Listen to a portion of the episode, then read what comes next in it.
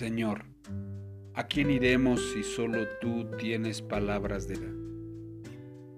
En el libro de Santiago, en el capítulo 3, podemos leer, Amados hermanos, no muchos deberían llegar a ser maestros en la iglesia porque los que enseñamos seremos juzgados de una manera más estricta. Es cierto que todos cometemos muchos errores, pues si pudiéramos dominar la lengua, seríamos perfectos, capaces de controlarnos en todo sentido. Podemos hacer que un caballo vaya donde queremos si le ponemos un pequeño freno en la boca. También un pequeño timón hace que un enorme barco gire a donde desee el capitán, por fuertes que sean los vientos. De la misma manera, la lengua es algo pequeño que pronuncia grandes discursos. Así también, una sola chispa puede incendiar todo un bosque. De todas las partes del cuerpo, la lengua es una llama de fuego.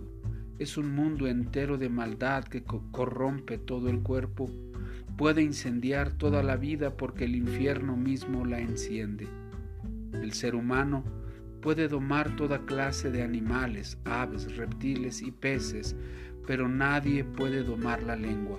Es maligna e incansable llena de veneno mortal.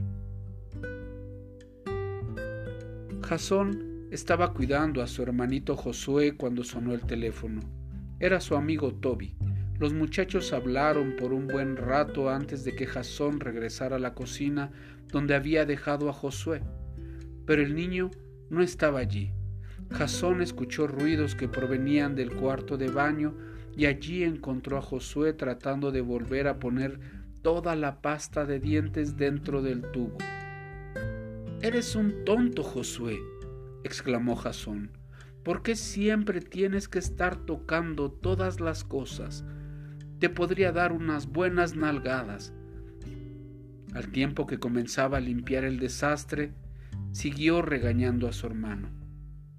Lo siento, lloriqueó Josué. Lo voy a poner de vuelta en este tubo.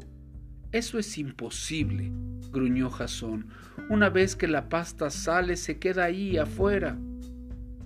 Cuando Jasón vio lo afligido que estaba su hermano, lamentó haber sido tan duro con él. Lo siento, Josué, tú no eres un tonto. Pero tú dijiste, comentó Josué, olvídalo.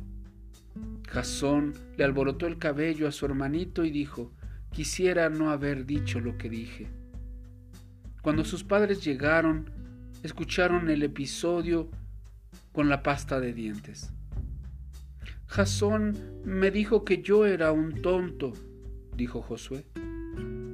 Te dije que no lo eras, protestó Jasón, y te dije que, que lo siento. Josué, Tú estuviste muy mal hacer aquello con la pasta de dientes, dijo la mamá. Y tú, Jasón, no, no pensaste cuando usaste la lengua. Me alegro de que le hayas pedido perdón a tu hermano, pero aquí hay una gran lección que debes aprender. De la misma forma en que no puedes volver a poner la pasta de dientes en el tubo, tampoco puedes decir, desdecir las palabras que han salido de tu boca. Así que asegúrate de que tus palabras le sean agradables a Dios. En muchas ocasiones hemos dicho cosas enojados o cuando hemos querido decir una broma, sabemos que hemos lastimado a alguien.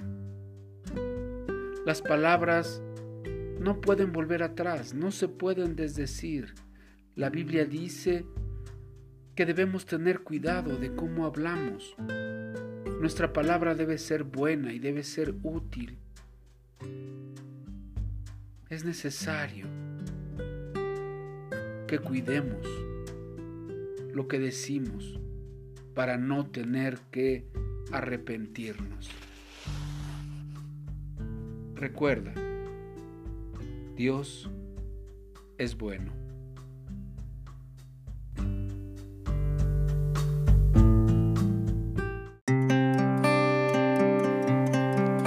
Te invitamos a buscarnos en YouTube como Restauración Sur Misión Cristiana y en Facebook como Restauración Sur. Dios te bendiga.